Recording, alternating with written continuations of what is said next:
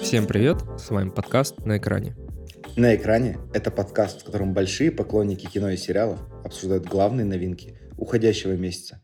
Мы ничего не советуем, смотреть или нет, решать только вам. Также вы можете поддержать наш проект на Boosty. Мы выпускаем туда special ы, посвященные режиссерам, операторам или другим кинодеятелям. Также подписывайтесь на телеграм-канал Ильи. Он называется «Дневник киномана». Илья публикует там свои статьи, связанные с кино, и наши списки предстоящего месяца. Да, и мы дропаем туда выпуски, которые уже вышли. Ссылку вы найдете в описании. Ставьте лайки, ставьте другие реакции, можете даже ставить какашечки, просто один раз кто-то ставил и убрал. Но не бойтесь ставить негативные реакции, они тоже нужны, потому что без них не может состояться хорошего диалога.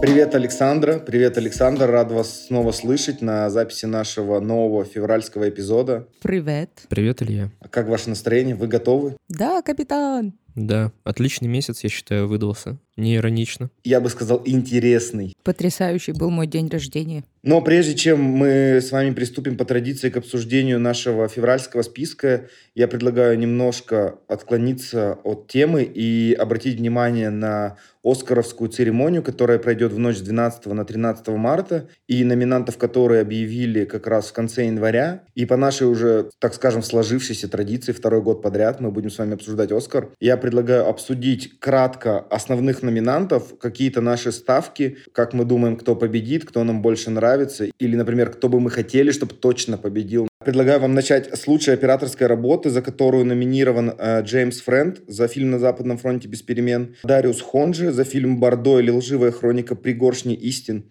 Мэнди Уокер за Элвиса, Роджер Диккенс за Империю света и Флориан Хофмайстер за фильм Тар. Я давайте, наверное, начну про первую номинацию говорить. Мое сердце навсегда с Роджером Диккенсом. Он мой любимый оператор. Он снимал множество фильмов для братьев Коэн. Он снимал прекрасного «Бегущего по лезвию 2049», великолепный фильм 1917. Поэтому я, наверное, бы хотел, чтобы он победил в очередной раз, потому что он очень крутой мужик, и мне нравится то, как он снимает фильмы, на которые его приглашают приглашают. Но хочу упомянуть, что заранее прочитал букмекерские анонсы, и букмекеры ставят лично на Джеймса Френда и на фильм э, «На Западном фронте без перемен». Ну, я была не в курсе по поводу того, что зарубежные букмекеры принимают ставки на Западном фронте без перемен, но моя бы ставка была на него, потому что мне очень понравилось. Точнее, я бы даже, знаете, как сказала, вот у меня 50-50 между Джеймсом Френдом и Флорианом Хофмайстером за Тар.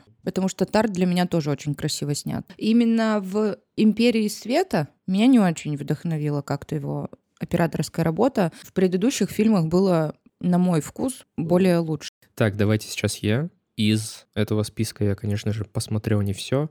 Мне очень понравился Элвис, на удивление. Осуждаю. В смысле осуждаю? Ну ладно, мы это еще потом обсудим, когда будем более подробно затрагивать Оскар.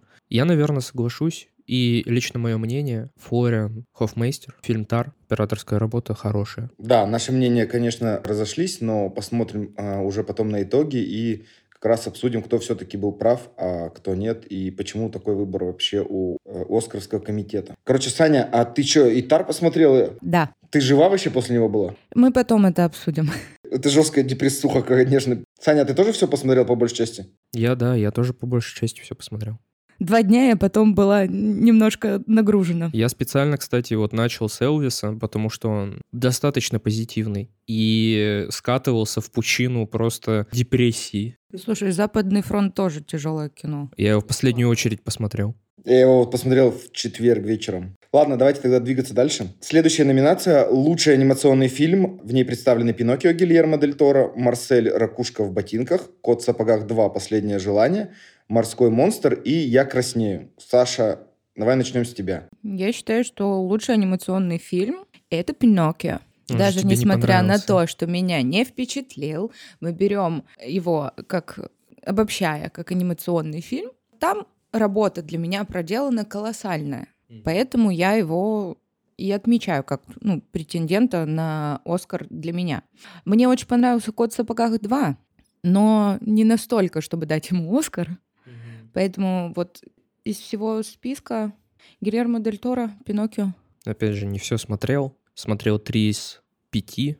Мне очень сложно оценивать «Кота в сапогах 2», потому что он хоть и выполнен прекрасно, но там как будто намешано очень много стилей, и получается какая-то сборная слянка, да, красивая, да, все восхитительно, динамично, но я бы тоже, наверное, отдал Пиноккио, потому что это что-то выведенное в абсолют. Ну, то есть... Искусство. Искусство, да другими словами. Я, конечно, прекрасно понимаю э, ваш выбор. Скорее всего, это будет выбор киноакадемиков, и я бы, возможно, выбрал Пиноккио, но в идеальном мире я бы, конечно, хотел, чтобы отдали, наверное, коту в сапогах, но вообще в самом идеальном мире я бы, конечно, хотел, чтобы Оскар достался э, Марселю э, «Ракушки в ботинках», потому что это настолько интересная и необычная работа от нашей любимой студии А24, что я бы хотел, чтобы маленький Марсель в своих красных ботиночках вышел и забрал Оскар, посмотрел на всех своим глазом, сказал свою добрую-добрую речь, и мы все были счастливы. Ну ты романтик, конечно.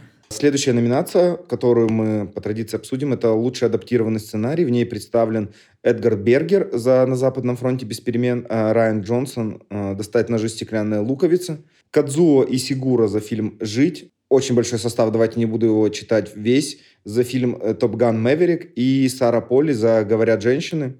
А, опять же, я видел ставки букмекеров, и в этот раз они ставят на Сару Поли и «Говорят женщины». Я посмотрел этот фильм, и на фоне всех остальных, мне кажется, это действительно очень крутая история. Это взгляд наверное, другой и более интересный на современную повестку и обсуждение проблем женщин. И там очень хороший состав, и сама история, она действительно заставляет тебя э, оставаться у экрана и непрерывно смотреть, хотя по факту все происходит в одном помещении и с одними и теми же персонажами, и никуда за это помещение толком она не выходит. А мой голос уйдет с Ари Поле, букмекером, и поддамся общей эйфории от этого фильма. Но тут у меня тоже такая двойственная ситуация, потому что, с одной стороны, из всего списка сценарий Сары Полли, безусловно, очень классно адаптирован, очень интересная история, очень свежий взгляд. Но на Западном фронте без перемен, ну, как-то вот Бергер меня зацепил. Очень такая сентиментальная для меня история, даже несмотря на то, что там идет речь про Первую мировую войну, и весьма не просто смотреть этот фильм, но вот то, какими он показал героев, в общем, та сценарная работа, которую он проделал, угу. она меня тоже впечатлила по сравнению со всеми остальными в списке, не считая Сары Полли. То есть здесь я также мечусь между двух огней, и там хорошо, и здесь хорошо.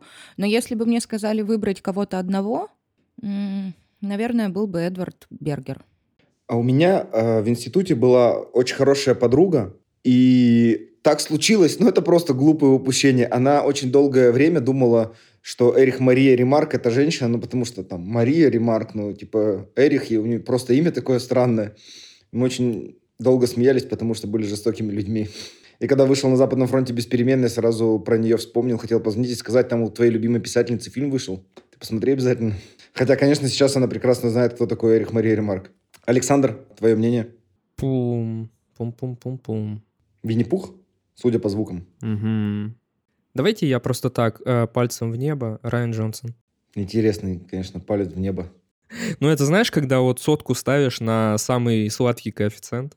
Ну хорошо, пальцем в небо, так пальцем в небо. Давайте тогда обсудим лучший оригинальный сценарий. Здесь, я надеюсь, у тебя есть какой-то более явный кандидат, потому что список достаточно обширный и интересный, в котором есть Мартин Макдона и Банши Инишерина. Э, Дэниел Кван и Дэниел Шайнерт за «Все везде и сразу», Стивен Спилберг и Тони Кушнер за «Фабельманов», Тодд Филд и «Тар», и Рубин Эстлунд «Треугольник печали». И, Саша, давай тогда начнем с тебя, раз ты тут так долго сомневался и думал, кого выбрать. Ну, смотрите, смотрел все.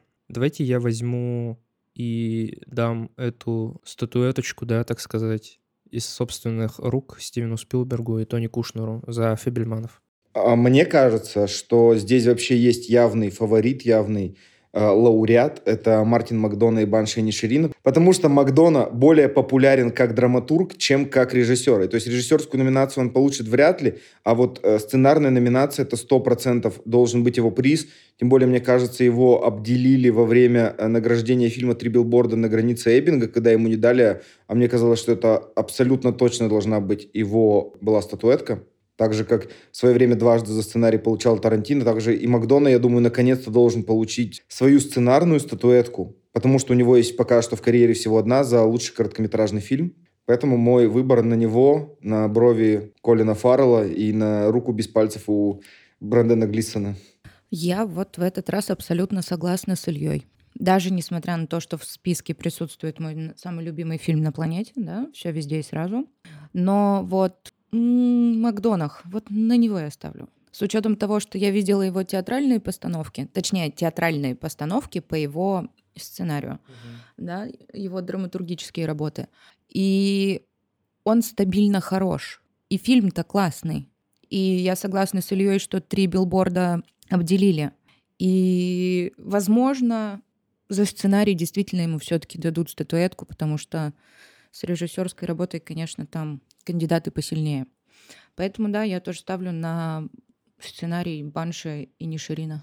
А вы знаете, что в нашем городе в театре у моста висит фотография Мартина Макдоны с Оскаром? Да. И моя жена недавно ходила и говорит, а ты знаешь, что там его фотография с Оскаром висит? Я говорю, я не замечал. Она говорит, а за что у него Оскар? Он такой, а вот здесь у меня есть для тебя ответ. Она такая, ну ладно, хорошо. Она говорит, я думала тоже за три билборда у него Оскар. Типа, блин, как так? Я говорю, ну, вот так. Мир жесток. Собственно, с его драматургической работой в театре у моста и познакомилась, потому что его достаточно часто ставили. В общем, все, кто не из Перми, и если вы будете в Перми, обязательно сходите в театр у моста. Мы очень любим Мартина Макдону и ставим по нему очень много театральных постановок. Они, кстати, гастролируют театру моста. Поэтому если увидите в своем городе афиши, что к вам приехали наши театралы, то сходите обязательно. Дорогие мои друзья, как бы то ни было, предлагаю вам вкратце обсудить лучшую актрису второго плана и лучшего актера второго плана одним скопом, потому что, как мне кажется, здесь все понятно как божий день, но вдруг у вас есть другие фавориты, потому что на всех прошедших премиях это, это, эти награды забирала Анджела Бассет, за «Черную пантеру» Ваканда навсегда, и э, Ке Хьюи Кван за «Все везде и сразу». И мне кажется, здесь у них конкуренция абсолютно отсутствует, и здесь даже нет какого-то вообще ожидания сюрприза, что они получат их 100%. Но, может быть, вы видите своих фаворитов как-то по-другому. Ну, я опять с тобой абсолютно согласна, потому что достаточно очевидно. Очень хотелось бы, конечно же, вручить статуэточку потрясающей просто богине-королеве Джейми Ли Кертис. Согласен на сто процентов. Можно было бы тут дать две статуэточки, типа можно было бы еще ей, конечно, дать сто процентов. Но все, на мой взгляд, действительно достаточно очевидно,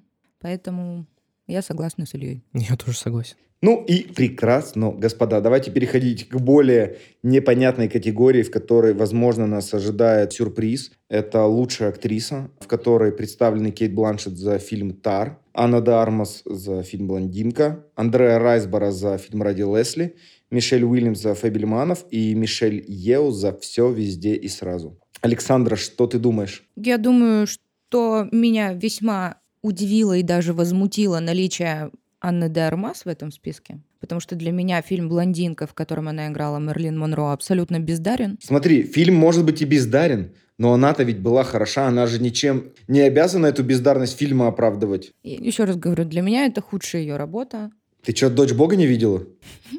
Нет, не видела, поэтому так и говорю. Э, из всего списка, на кого бы я поставила? Очень хотелось бы дать статуэтку Мишель Ео, но будем откровенны, Кейт Бланшет в фильме «Тар» достаточно сильно меня впечатлила, потому что сначала я, когда ознакомилась с трейлером и еще не посмотрела фильм, я такая, чё, за что, подумаешь? А потом я посмотрела фильм и такая, а, хм, и поняли. Так что я ставлю на Кейт Бланшет. Фильм сильный, ее работа сильная. Я думаю, то, также между Кейт Бланшет, но э, Мишель Уильямс еще я бы хотел рассмотреть. Мне кажется, это большая ошибка студии, что они ее номинировали в этой категории, потому что ее с количеством там, сыгранного времени можно было спокойно номинировать как лучшую актрису второго плана. И там бы у нее точно не было конкурентов, она бы там спокойно эту статуэтку свою первую забрала и была бы счастлива. Мы были бы счастливы, и мир был прекрасен. Но почему-то студия решила впихнуть ее в основную категорию, и тут она будет задавлена просто Кейт Бланшет. Очень обидно. Согласен. Я ставлю на Кейт Бланш то, что она победит, но Мишель Уильямс тоже была хороша и ничем не уступала. Вы знаете историю про Андрея Райсбора и фильм «Ради Лесли»? Что за история? что это очень сильно профилированный фильм, потому что актеры, которые находятся с ней в одной компании, они пиарили его в своих соцсетях. Это вот фильм отправляли э, Оскаровскому комитету, чтобы они его посмотрели, типа, какая великолепная игра у Райсбора, вы посмотрите. В общем, фильм очень сильно пропихивали, чтобы его увидели все нужные люди, ему давали рекламу необходимую чтобы он попал как раз в оскаровские э, номинанты, и Андреа Райсбора была номинирована. Хотя фильм, я думаю, видела там 40 человек условно вообще, вот объективно. Но я его посмотрел при подготовке к подкасту. Действительно, очень хорошая игра, но не самая вообще великая, и фильм вообще далеко не самый великий. И вот эта ситуация, конечно, довольно необычная для Оскара, который очень сильно борется с фильмами, чтобы как раз не было давления на комитет. Но я согласен с вами абсолютно, что я бы тоже хотел выбрать между Кейт Бланшет и Мишель Ео. И пусть, пусть, пусть голоса распределятся так, что я поверю в чудо. И Оскар, возможно, получит первая азиатская актриса Мишель Ео. Пусть будет так, пусть будет надежда на чудо. Давайте перейдем к следующей номинации. Это лучший актер, в которой представлены Остин Батлер за Элвиса, Колин Фаррелл за Банши и Ниширина, Брэндон Фрейзер за Кита, Пол Мискал за Солнце мое и Билл Най за фильм «Жить». Александра, что ты думаешь? Какие у тебя мысли? Для меня э, есть только один, один номинант, по сравнению с которым все просто блекнут. Это Брендер Фрейзер и фильм «Кит». Во-первых, я безумно рада, что он вернулся как актер. Вообще, я обожаю его всей душой, болею за него всей душой. Он стал хорошо выглядеть, я очень его люблю. И очень хочу, чтобы он получил Оскар, потому что это тоже очень глубокий и тяжелый фильм. И он большой молодец. Вы не думаете, что его история вообще как э, актера и его актерского пути тоже достаточно оскаровская, что вот он снимался, у него там были плохие фильмы, депрессии, развод, потом он снова находит себя, попадает к Даруну Аронофски, там ему, у него а, а, стоячие овации на кинофестивале, и все таки Брэндон Фрейзер, Брэндон Фрейзер, он там плачет, что это тоже очень голливудский. Потом поэтому можно снять фильм, и кто-то, кто сыграет Брэндона Фрейзера, снова получит Оскар. Да, пускай так и будет. Замкнутый круг. Да. Я просто хочу, чтобы у него все наладилось. Он очень хороший, он это заслужил. Откуда ты знаешь, что он очень хороший? Потому что я так чувствую. Ну, он, может быть, выглядит как хороший человек, но он, может, ими не является. Это что-то из интервью Тинькова сейчас было. Мы тебя сейчас у... канцелить будем. Все, все, все. Я тоже согласен э, с Сашей, что очень красивая история про возвращение Брэндона Фрейзера и фильм хороший. Но вот, если честно, кроме его актерской игры, в фильме мне вообще толком ничего не запомнилось. И я такой, а почему вообще Ароновский никак не продвигает? То есть этот фильм очень сильно концентрируется на Брэндоне Фрейзере, э, на его э, таком успешном камбэке и возвращении. И поэтому я думаю, что, наверное, все-таки да, хотелось бы, ну, потому что, ну, не Остин Батлер с Элвисом, как мне кажется, он очень хорошо имитирует Элвиса, пародирует Элвиса, его движения, его речь, его танцы. Но вот именно как актерская игра он мне понравился намного меньше. Поэтому мое сердце с Брэндоном Фрейзером. Хотя бровям Колина Фаррелла можно тоже было дать отдельный приз. Я бы дал статуэтку Остину Батлеру. Хоть вам и не понравился Илья, его актерская игра, и тебе, Саша, тоже не понравился вообще фильм в целом, но я был очень сильно впечатлен. Я не знал ни бэкграунда Элвиса, ни вообще ничего про Элвиса не знал, не был предвзят, и меня очень хорошо погрузили в эту историю. Поэтому я за Остина Батлера. А вот эти истории ваши голливудские, слащавые, меня не впечатляют. Камбэков и всего остального. Посмотрим 13 марта на твое лицо. Естественно, Остин Батлер ничего не возьмет. Нет, он кое-что возьмет. У Брэндона Фрейзера. Да, этот подкаст превратился уже, да, что-то в другое. Так что ладно, давайте обсудим лучшую режиссерскую работу. Здесь представлены два Дэниела, Кван и Шайнерд за «Все везде и сразу», Тодд Филд э, за «Тар», Мартин Макдона за «Банши Ширина», Рубин Эслунд за «Треугольник печали» и Стивен Спилберг за «Фабельманов». В целом мы уже как бы большую часть этих фильмов обсудили, но, как мне кажется, здесь может развернуться просто битва между двумя Дэниелами и Стивеном Спилбергом, но, как мне кажется, они пока слишком молоды, и они еще только формируют свой стиль режиссерский, свой почерк. А Стивен Спилберг уже все-таки признанный мастер с двумя э, оскаровскими статуэтками.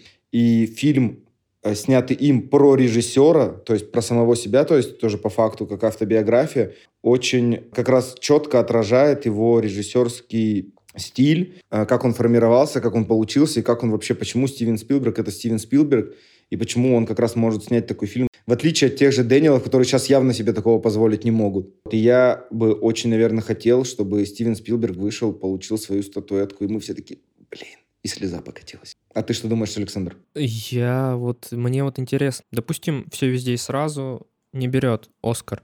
Вот мы сейчас обсуждали до этого, и мы, по-моему, ни разу не сказали все везде сразу, да, берет. Что угодно выбирали, кроме этого фильма. И если он не возьмет, он, получается, что, типа, мимо кассы у людей пройдет, они его не, не посмотрят, Просто хотелось бы, чтобы его посмотрели. Мне кажется, что, во-первых, это уже очень большой успех для инди-фильмов, потому что «Студия 24» попала на «Оскар» почти во все основные номинации с, с э, «Все везде и сразу». Это очень большой успех для них. Но, как мне кажется, у них есть просто сумасшедшие шансы получить «Оскар» за лучший фильм, потому что этот фильм по факту нравится всем. Я не слышал от людей плохого мнения об этом фильме, которые бы говорили, что их он как-то раздражает, не нравится и что-то еще. Есть, может быть, отдельные моменты, которые могут не нравиться, но в целом как фильм он обычно нравится всем. То есть это идеальный продукт, который понравился всем.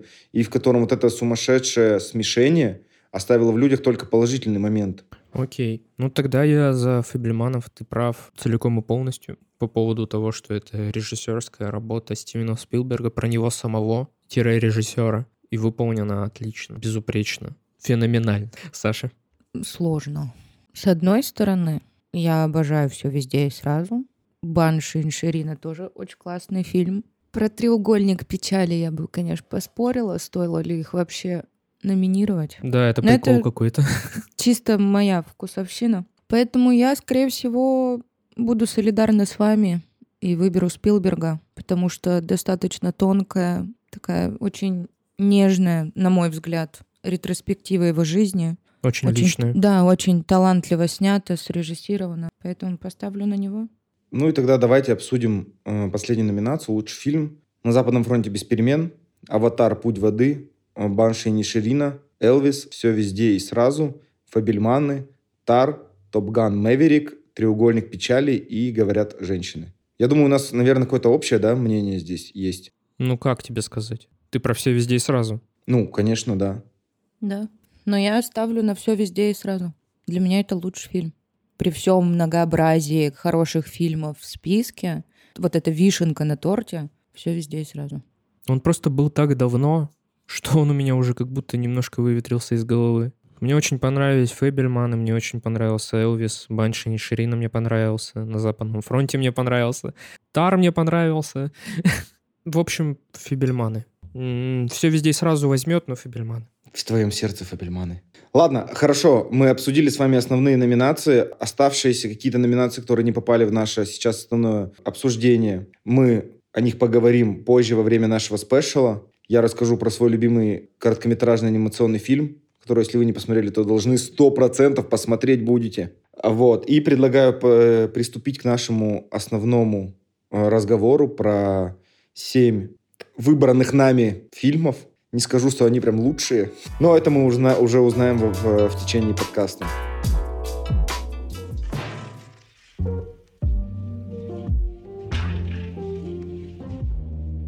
Итак, в начале давайте тогда напомню, февраль был длинный, записываемся мы все-таки уже в начале марта, чтобы все успели посмотреть фильмы. Кто у нас сегодня выбран для обсуждения? Это фильм «Когда ты закончишь. Спасать мир», который вышел 29 января на всех онлайн-площадках. «Стук в дверь», который вышел 3 февраля в кинотеатрах по всему миру. «Все, что дышит», который вышел 7 февраля на интернет-стримингах. Э, Супер Майк «Последний танец», который вышел 8 февраля в кинотеатрах, но уже 28 февраля на всех интернет-стримингах. «К тебе или ко мне» романтическая комедия от Netflix, вышедшая 10 февраля. «Человек-муравей» и «Оса Квантомания», вышедшая в кино 16 февраля. И наша последняя премьера «Аферисты», которые были выпущены Apple TV Plus 17 февраля. И начнем мы по традиции с нашего первого номера «Когда ты закончишь спасать мир». И вначале, по уже тоже сложившейся традиции, расскажу вкратце о сюжете, и мы приступим э, с вами к обсуждению. Эвелин руководит приютом для жертв домашнего насилия и помогает людям справляться с тяжелыми ситуациями. Однако она сама не может найти э, общий язык с сыном Зигги. Она пытается отчаянно до него достучаться и найти путь к его сердцу и наладить с ним контакт, но у нее ничего не выходит. Поэтому она начинает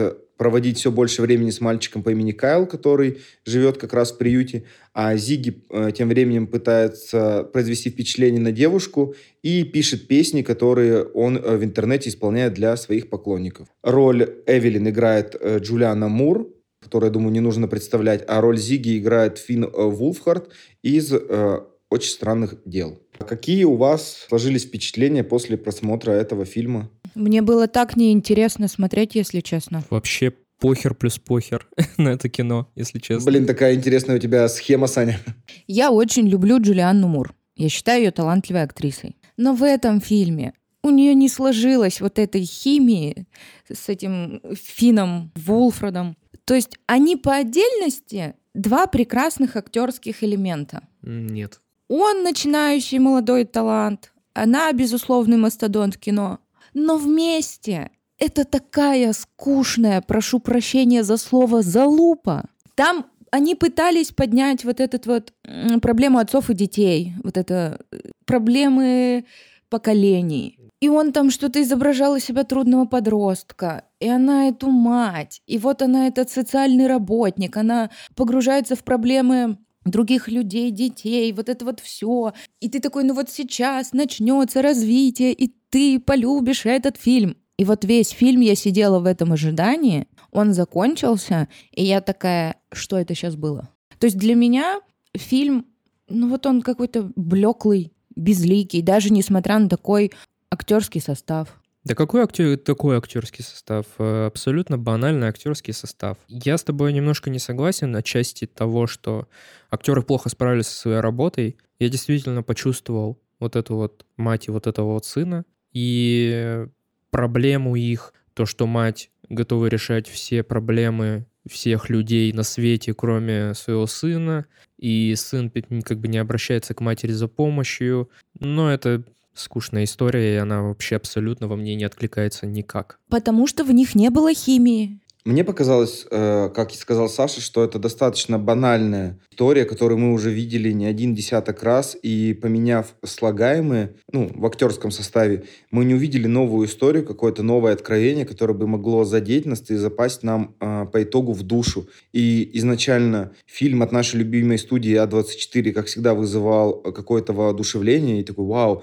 я сейчас посмотрю какой-то новый классный инди, что-то там, может быть, это шедевр, может быть, нет, но это будет круто. И я посмотрел, и я такой, господи, здесь же все понятно было. С первого кадра, к чему все идет, какой конфликт, как он закончится, как они оба облажаются. И вот это все было максимально понятно.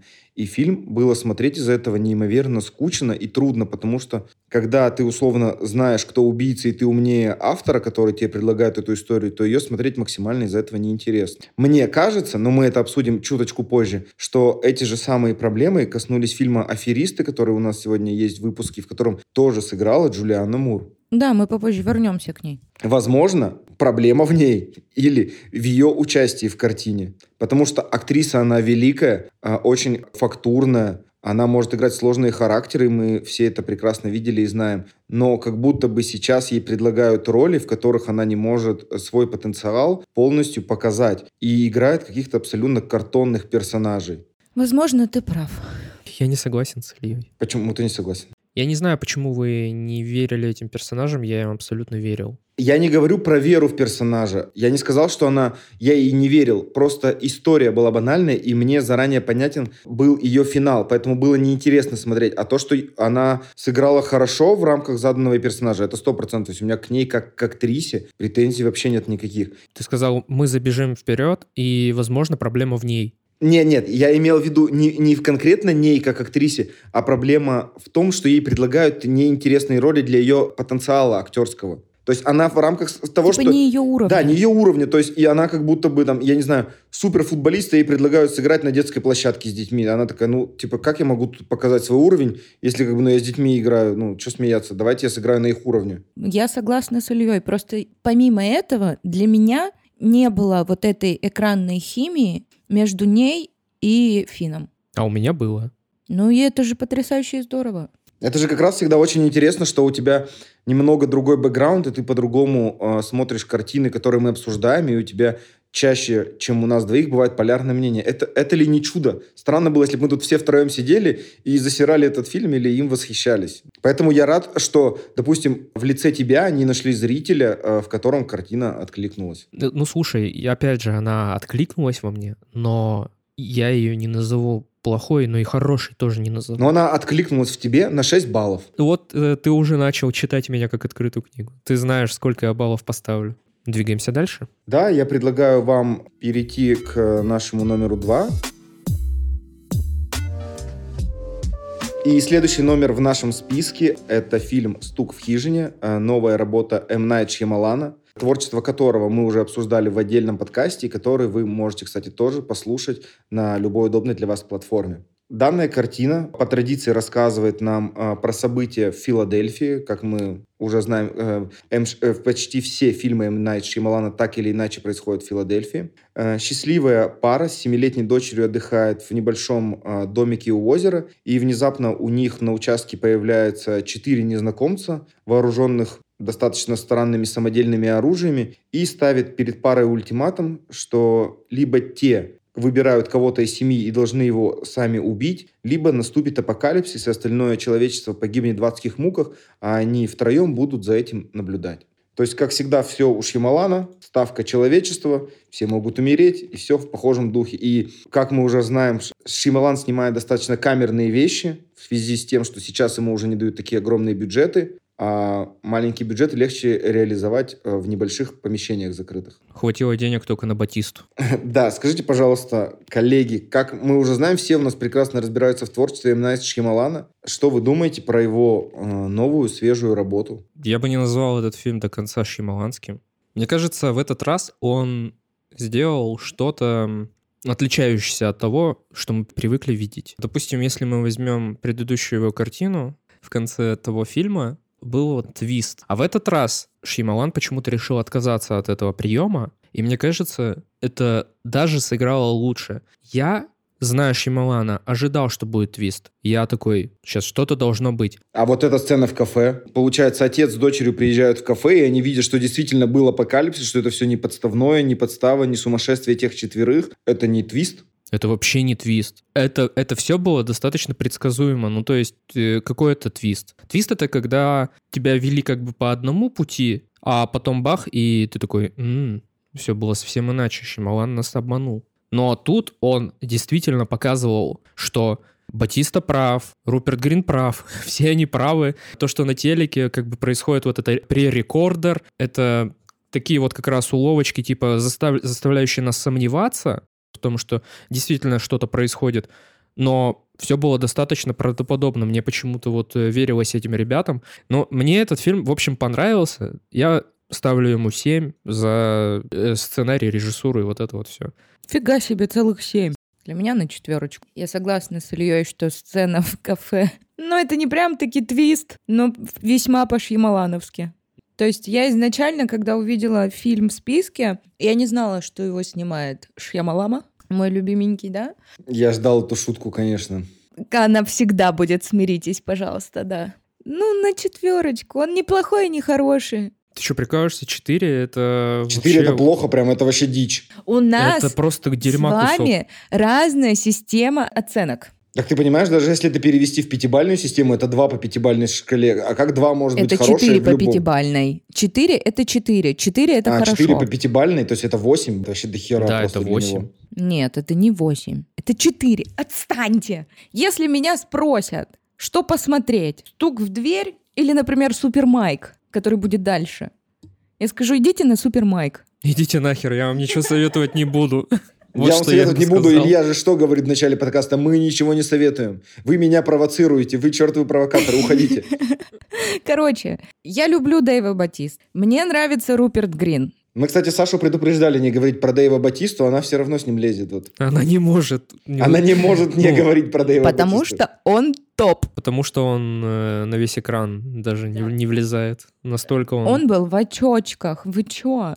Но он в очочках был и в «Бегущем по лезвию». Да, он был там в очочках. Очень клевая сцена, э, когда один из мужчин стрелял в ванной, и Дэйв Батиста не издал ни звука, хотя ему попали в плечо. Это, блин, вообще сильно было. А знаете, почему он не издал ни звука? потому что он знал, что он невидимка. Я не понял. Это отсылка к Стражам Галактики.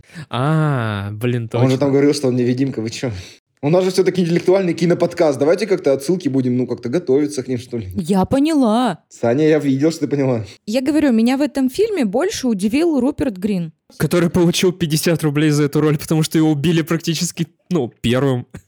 Извините за спойлеры, кстати. А да. мне кажется, Шьямалан просто воспользовался своей функцией как постановщика дома с прислугой и просто выписал прямо с площадки Руперта Грина на площадку э, стуков, стук в хижину, снял его там в небольшой роли и сказал, ну все, давай, у вас там следующий эпизод снимают, возвращайся туда к своим. Мне казалось, это так выглядит, потому что, ну, потому что Руперт Грин примерно такую же роль исполняет вот как в доме с прислугой, один в один, вот примерно верно, все то же самое. Дэйв Батиста, конечно, он необычный элемент во вселенной Шьямалана, и ты не ждешь такого э, фактурного персонажа, как Батиста, у него во вселенной. Но он действительно очень хорош. То есть мы знаем, что он может быть как и комедийным актером, как и драматическим актером. Он себя уже проявлял с этой стороны, как мы уже сказали, в «Бегущем по лезвию». Но почему-то мне этот фильм очень сильно напоминал э, явление, которое Шьямалан уже снимал до этого с Марком Уолбергом и э, Зуи де Шанель. Это что-то было ужасно невыносимое, потому что он их за замыкает в этой комнате, но не верится во все это происходящее. Кажется, что это вообще полнейшая чушь и дичь какая-то. Потому что вот эта вот агония, сейчас придут умирать, вот эти новости постоянно. Я такой,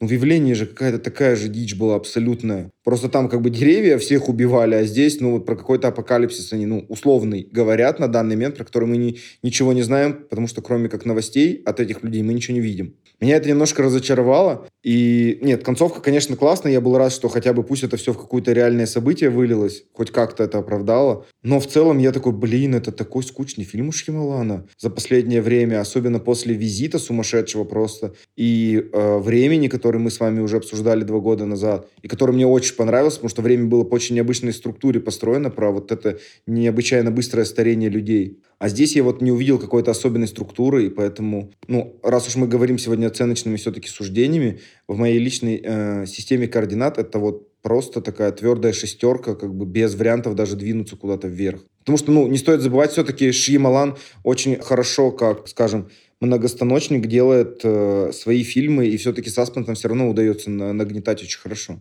Просто не получается не сравнивать с его предыдущими работами, лично у меня этого. Так у меня тоже, сравнивая с временем, но это точно выше намного. Это больше к визиту, это больше вот как раз-таки к старому Шьямалану. На этой прекрасной ноте я предлагаю, да, остановиться. Третьим номером в нашем сегодняшнем списке выступает картина «Все, что дышит», и она достаточно необычайна для нашего подкаста. В первую очередь это документальный фильм, а, во вторую очередь это фильм, снятый э, в Индии, и в третью очередь это фильм, номинированный э, в этом году на Оскар в категории «Лучший документальный фильм». И думаю, как бы э, ни развивались обстоятельства, мы в любом случае обсудим его судьбу в нашем спешле, который по традиции выйдет э, сразу почти после Оскаровской церемонии. Если вкратце рассказать про сюжет, то фильм рассказывает нам историю семьи, э, которая проживает в Нью-Дели не в большом доме, и все свободное время э, мужчины этой семьи проводят за тем, что спасают коршунов, ну, по большей части это коршуны, есть также совы и другие птицы, от экологической катастрофы, которая происходит в Нью-Дели. Хотелось бы у вас, наверное, спросить Александра и Александра, вначале просто понравилась вам или нет э, эта картина?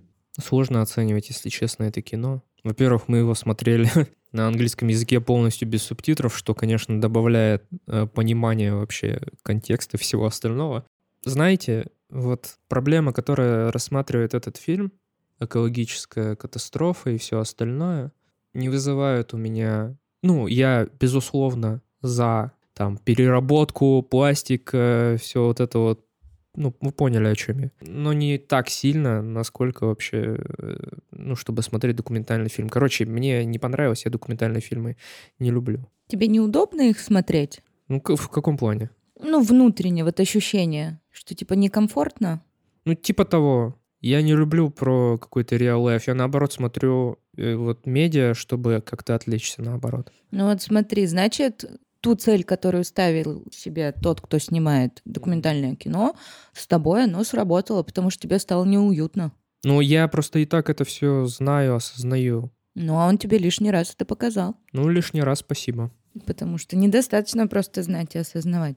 Честно, смотреть было интересно, но не сказать, допустим, вот в плане чисто экологической ситуации, которая там, безусловно, обсуждается, да, мы не берем отдельные ветки там по поводу птиц, всего остального.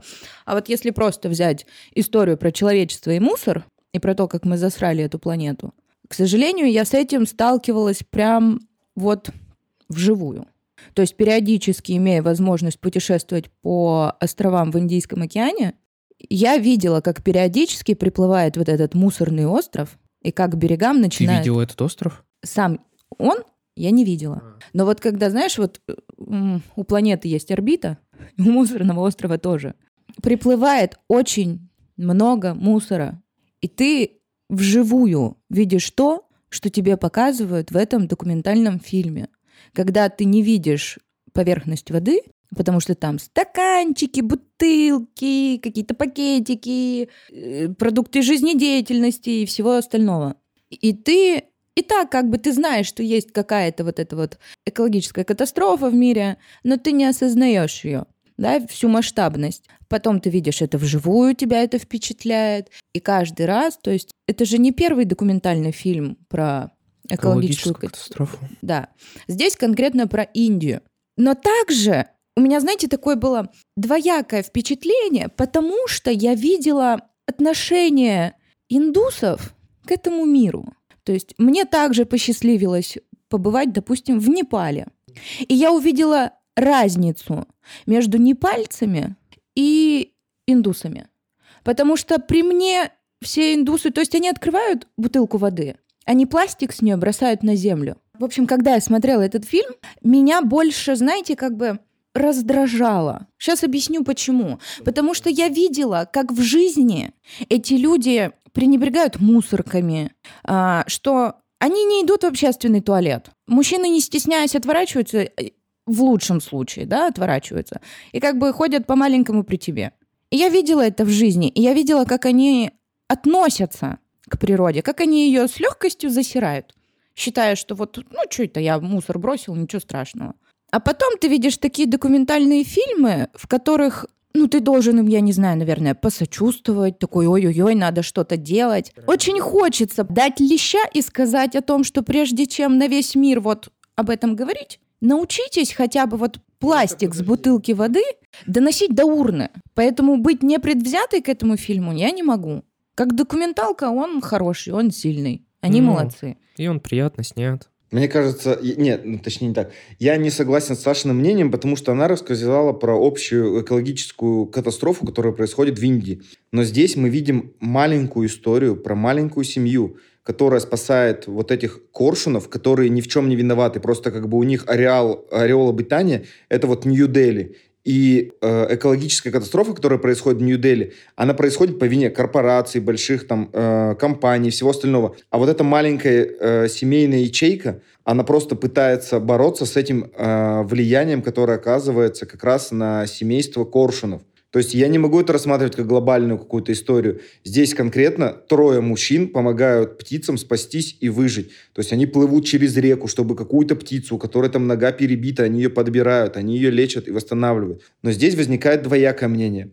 Они лечат этих коршунов, но они создают для них как бы клетку большую, где они могут обитать у них на крыше дома. Но выпускать их глупо, потому что они снова попадут в эту ситуацию из-за экологической катастрофы в Нью-Дели. И с одной стороны, правильно ли это забирать птицу с улицы, как бы получается, из ее среды обитания и запирать ее в клетке, но там она будет зато здоровая и накормленная? А с другой стороны, сделав однажды хороший поступок, а, правильно ли продолжать делать хорошие дела, даже когда у тебя нет сил? То есть у них же там порой нет времени, им надо там искать для этих птиц пропитание, все. То есть тяжело же быть хорошим человеком. Нельзя же сказать, типа, блин, меня это все достало, выпускайте их нахрен всех, пусть улетают, типа, а дальше там, как у них сложится в жизни. То есть для меня вот эти две вещи в голове появились, когда я смотрел этот фильм что как бы правильно ли, что они запирают их в клетки, и, во-вторых, можно ли быть добрым, э, честным человеком как бы перманентно, когда тебе даже самому это уже тяжело. Но в целом они молодцы, что они сделали это дело, потому что я считаю, что кроме них там условно всем насрать на этих коршунов глубоко.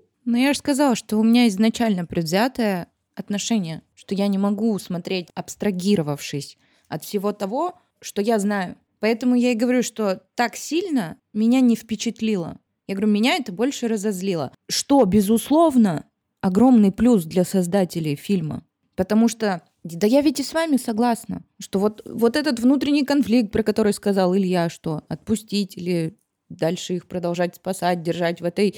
Этический вопрос тоже поднимается, ты тоже о нем задумываешься. Мне было только неприятно в начале фильма, когда вот начинаются вот первые буквально две минуты, и показывается это, это поле, где ползают крысы. Я такой, о, господи, эти крысы, а это же бубонную чуму, они сейчас прям по Нью-Дели разносят. Господи, как их много, как они их сняли, это ужас. Я этот момент промотал, кстати. Это было ужасно. Но в целом мне понравилось. Я люблю смотреть документалки, особенно документалки какие-то про природу. И вот когда крупно камера, получается, показывала нам коршунов, у них есть усики, как у котиков. Я такой, у них есть усики? Я такой, я никогда в жизни не знал. Я так близко к коршуну никогда в жизни не видел. Я такой, откуда у него эти милейшие маленькие усики? Типа, и зачем ему усики? Он что, как котичка?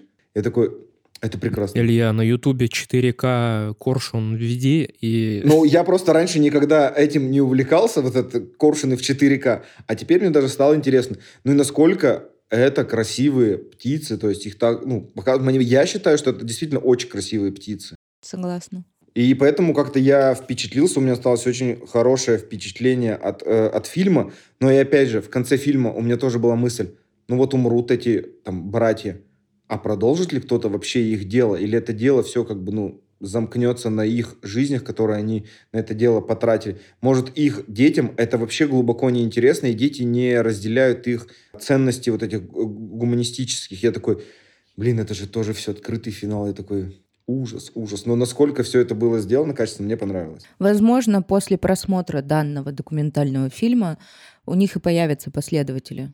Может быть, будем, будем на это надеяться. Будем на это надеяться и э, думать о том, что у этой истории э, будет э, хороший финал. Хороший конец, да.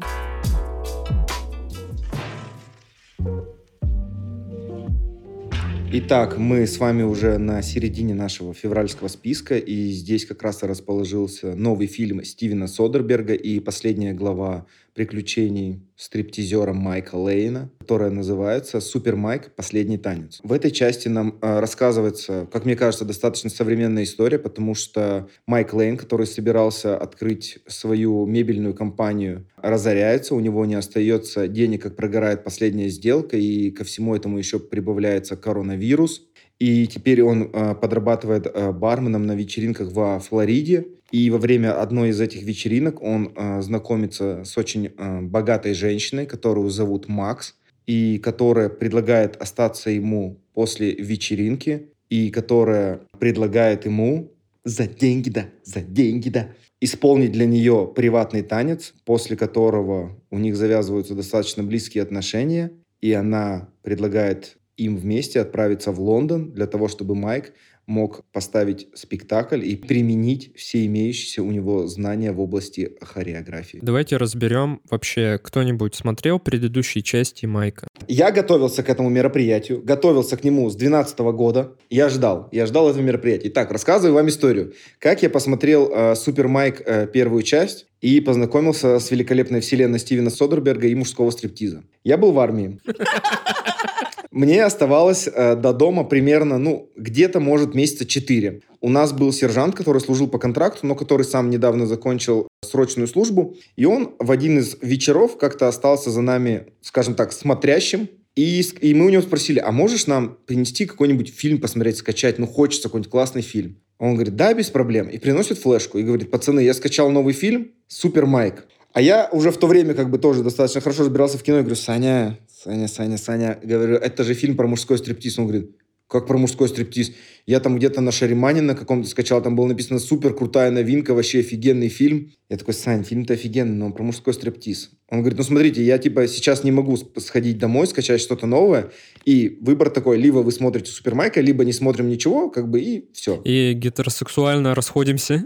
Да, и мы либо гетеросексуально расходимся по местам. И мы такие, ну, лучше хоть что-то, чем ничего, давайте смотреть Супермайка. И таким образом компания из 40 мужчин посмотрела э, Супермайк первую часть Мы остались в неоднозначном. Неоднозначно у нас осталось после него впечатление, но в целом фильм очень круто, потому что Содерберг, давайте будем честны, очень крутой сценарист, режиссер, оператор и вообще на все руки мастер. И даже такую, казалось бы, историю, которая может быть превратиться в бэшку и глупый фильм про стриптиз, где женщины кидают деньги, он превратил э, в охренительную драму, при том, что часть сценария была основана на личном опыте Ченнинга Татума.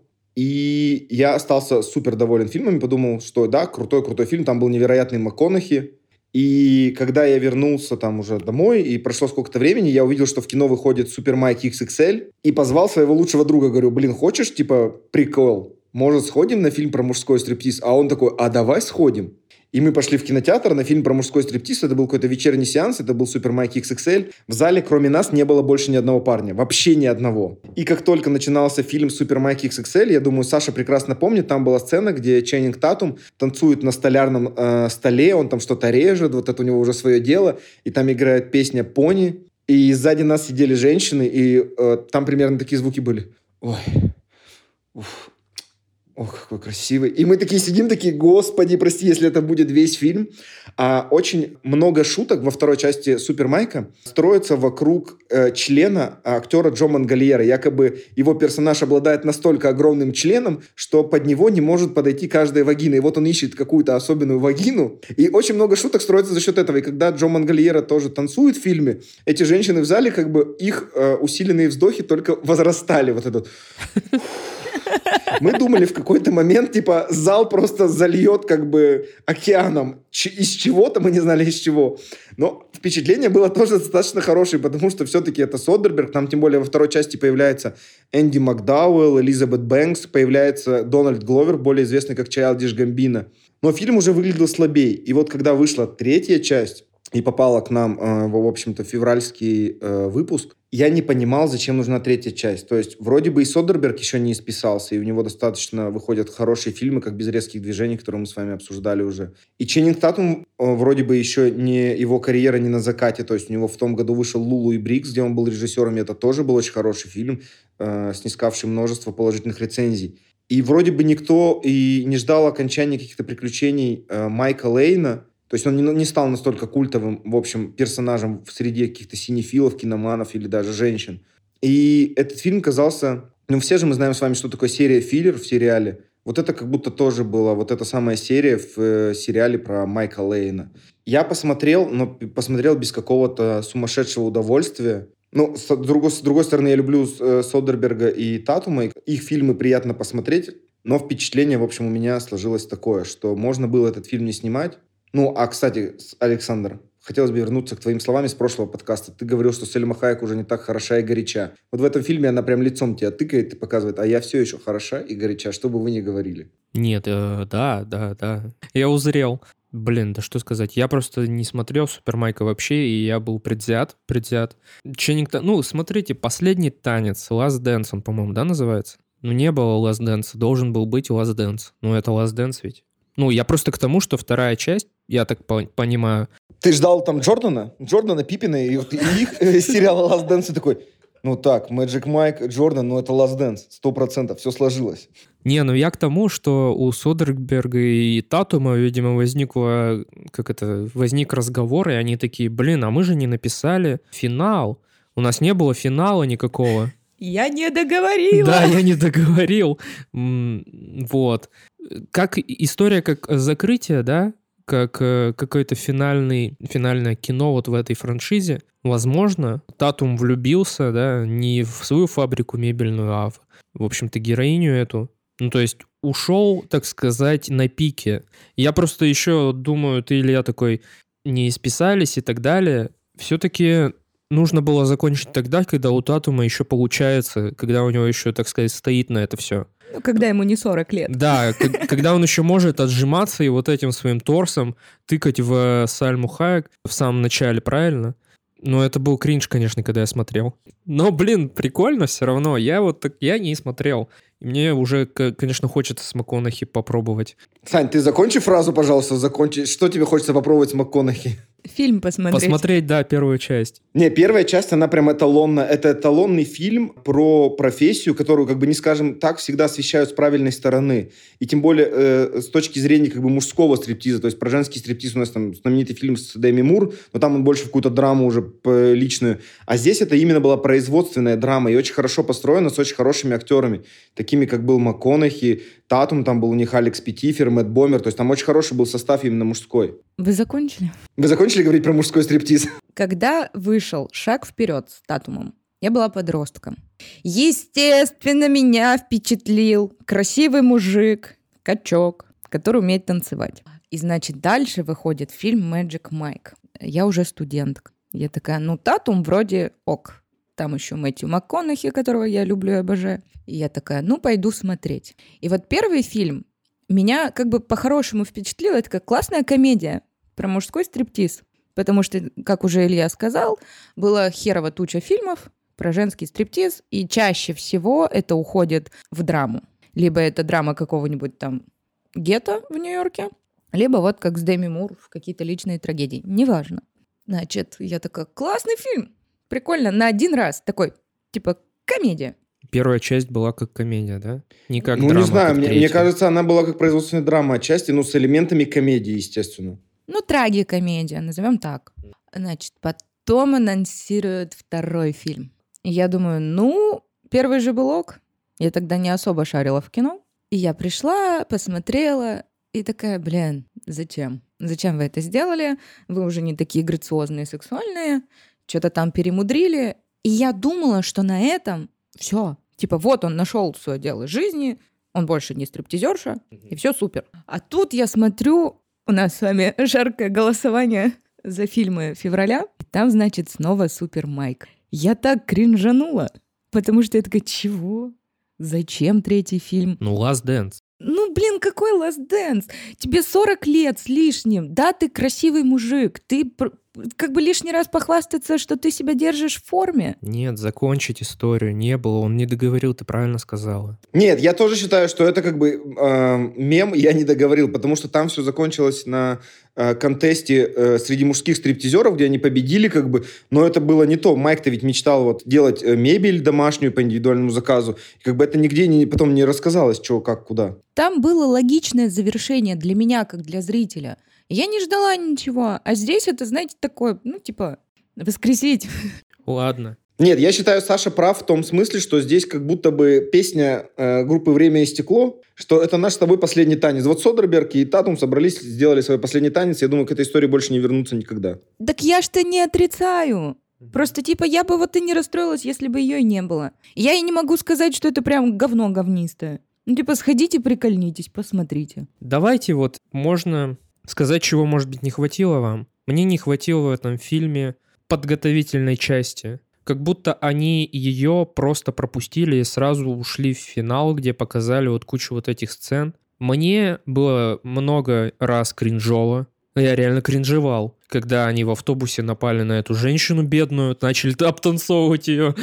Представляешь, какая она счастливая. Блин, ну это тоже была банальная сцена, вообще банальная просто. Вот, та, уже такое было, такое я видел, это было банально. Да, но кринжово все равно. В целом, у меня остались положительные впечатления после фильма. Просто у меня возник единственный вопрос, как бы зачем он нужен в целом, этот фильм. Но в целом полож... Э, эмоции были положительные. Э, мне нравится, как Содерберг снимает, то есть это было видно, что это явно его фильм. Там была сцена в ресторане, где героиня Сельмы Хайек и герой э, Ченга Татума обедают с ее друзьями, как он крупными планами наезжает на их лица. Вот это все. Как он красиво умеет снимать производственные будни э, любых людей, неважно, ты революционер, ты там девушка по вызову или ты стриптизер. То есть он все это круто снимает и показывает. Но вот говорю, просто само ощущение, типа, зачем? Зачем?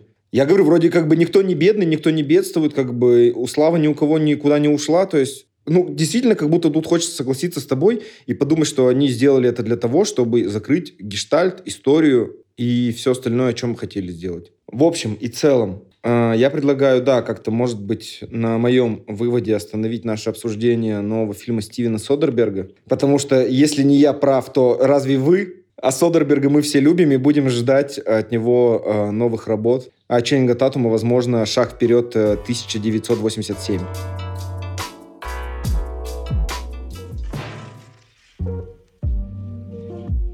Следующим в нашем списке стоит э, романтическая комедия «К тебе или ко мне», которая вышла в преддверии Дня э, всех влюбленных на Netflix 10 февраля. И главные роли в ней исполняют э, Рис Уизерспун и Эштон Катчер. А, данная комедия рассказывает нам историю двух лучших друзей, которые являются по факту во взрослом возрасте противоположностями друг друга. Их зовут Дебби и Питер. Э, Дебби – мать-одиночка, которая хочет пройти дополнительные курсы по бухгалтерскому учету для того, чтобы улучшить э, свои возможности по работе. А Питер занимается какими-то фондами, э, живет в Нью-Йорке и предлагает на время курсов, которые Дебби должна как раз пройти в Нью-Йорке, пожить вместе с ее сыном, и заменить, так скажем, ее по дому, а у сына на самом деле множество есть нюансов, которые нужно учесть при его воспитании, там какие таблетки ему давать, какую еду ему давать, куда его возить и все остальное. В общем, Дебби ему доверяются, и они решают пожить в квартирах друг друга. И с этого момента начинается та самая романтическая история, которая должна кончиться хэппи-эндом. Как оригинально снять две противоположности. Одна, значит, живет в Лос-Анджелесе, а другой в Нью-Йорке. Вот он брюнет, вот она блондинка, вот у них там что-то в студенческие годы были, и они остались лучшими друзьями. Тысяча и один фильм с подобным сюжетом. Согласен с тобой на сто процентов. Эта история могла бы быть смешнее, если бы герой, например, пусть и Эштона Катчера жил где-нибудь в Шанхае, в какой-нибудь квартире метр на метр, просто, ну вот просто вот у, у какой-нибудь убогой был бы каким-нибудь бедным, а тут они все такие белые, они все в своем роде успешные, он приезжает в Лос-Анджелес, сразу снимает себе, э, берет съемный Порш, и я такой, ну серьезно, меня вот с пяти первых минут этот фильм начал бесить. Я такой, это будет говно явное. Я его не смогу вывести, но я досмотрю в любом случае, в наш же подкаст. Угу. Вот и я с такой же мыслью продолжила просмотр. И что заметила? Как некрасиво точнее, я бы даже сказала, дешево, он снят. Он как-то как любительский, картинка, просто вообще вырви глаз вообще. Мне вообще не понравилось, как снято.